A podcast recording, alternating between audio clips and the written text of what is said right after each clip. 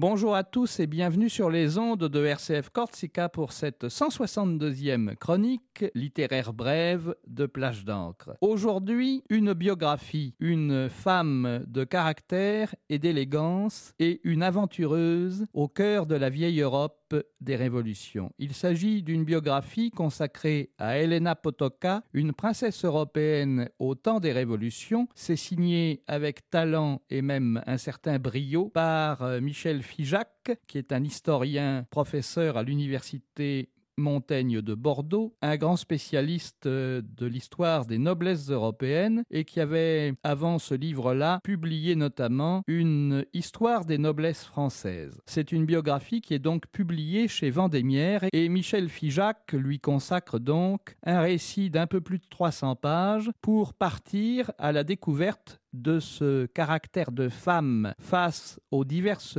révolutions de l'Europe. Elena, princesse Massalska de naissance, est née en 1763. Elle mourra prématurément en 1815 et elle connaîtra une première fuite dans son enfance et depuis sa Pologne natale pour débarquer jeune orpheline et riche héritière en plein Paris et se mélanger ensuite brillamment avec la noblesse de Versailles. C'est donc la période des derniers fastes du règne de Louis XV et des débuts du règne de Louis XVI ensuite, et elle se marie un peu plus tard avec le fils du prince de Ligne, le fameux prince de Ligne, le vieillard dansant du congrès de Vienne en 1814. Ce jeune aristocrate belge qui est le fils du prince de Ligne, c'est Charles-Antoine de Ligne, qui finira jeune militaire et qui sera tué prématurément. Et elle le quittera, ce jeune prince euh, brillant, pour un autre amoureux, le noble polonais Vincent Potocki, qu'elle finira par épouser en 1792. Jusque-là, on pourrait se croire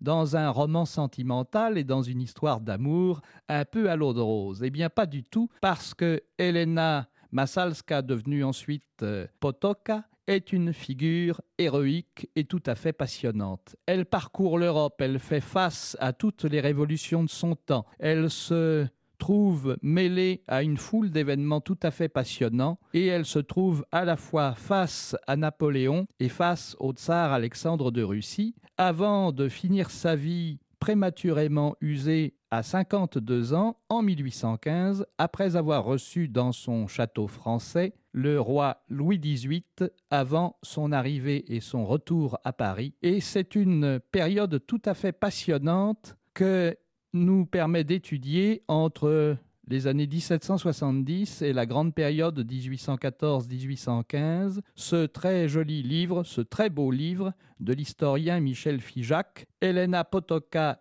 est prise entre les grandes figures historiques, militaires ou politiques de son temps. Elle est aussi passionnée par euh, la littérature, c'est une belle et grande figure amoureuse, c'est une belle et grande figure héroïque, c'est un récit qui se lit vraiment avec une véritable forme de curiosité et de belle passion de page en page. On sent aussi que Michel Figeac est tombé sous le charme de son personnage central, de cette Elena Poltoka si fascinante, et on comprend tout à fait pourquoi il a cédé et il est tombé sous ce charme-là. Elle est tout à fait attachante, elle est tout à fait vivante et elle est tout à fait palpitante, la vie d'Elena Potoka. Mélangeant le grand moment historique des récits des grands événements de la période avec une part nettement plus intime et parfaitement touchante, ce récit, cette biographie historique, signe aussi un grand récit de biographie amoureuse entre Elena et Vincent Potocki.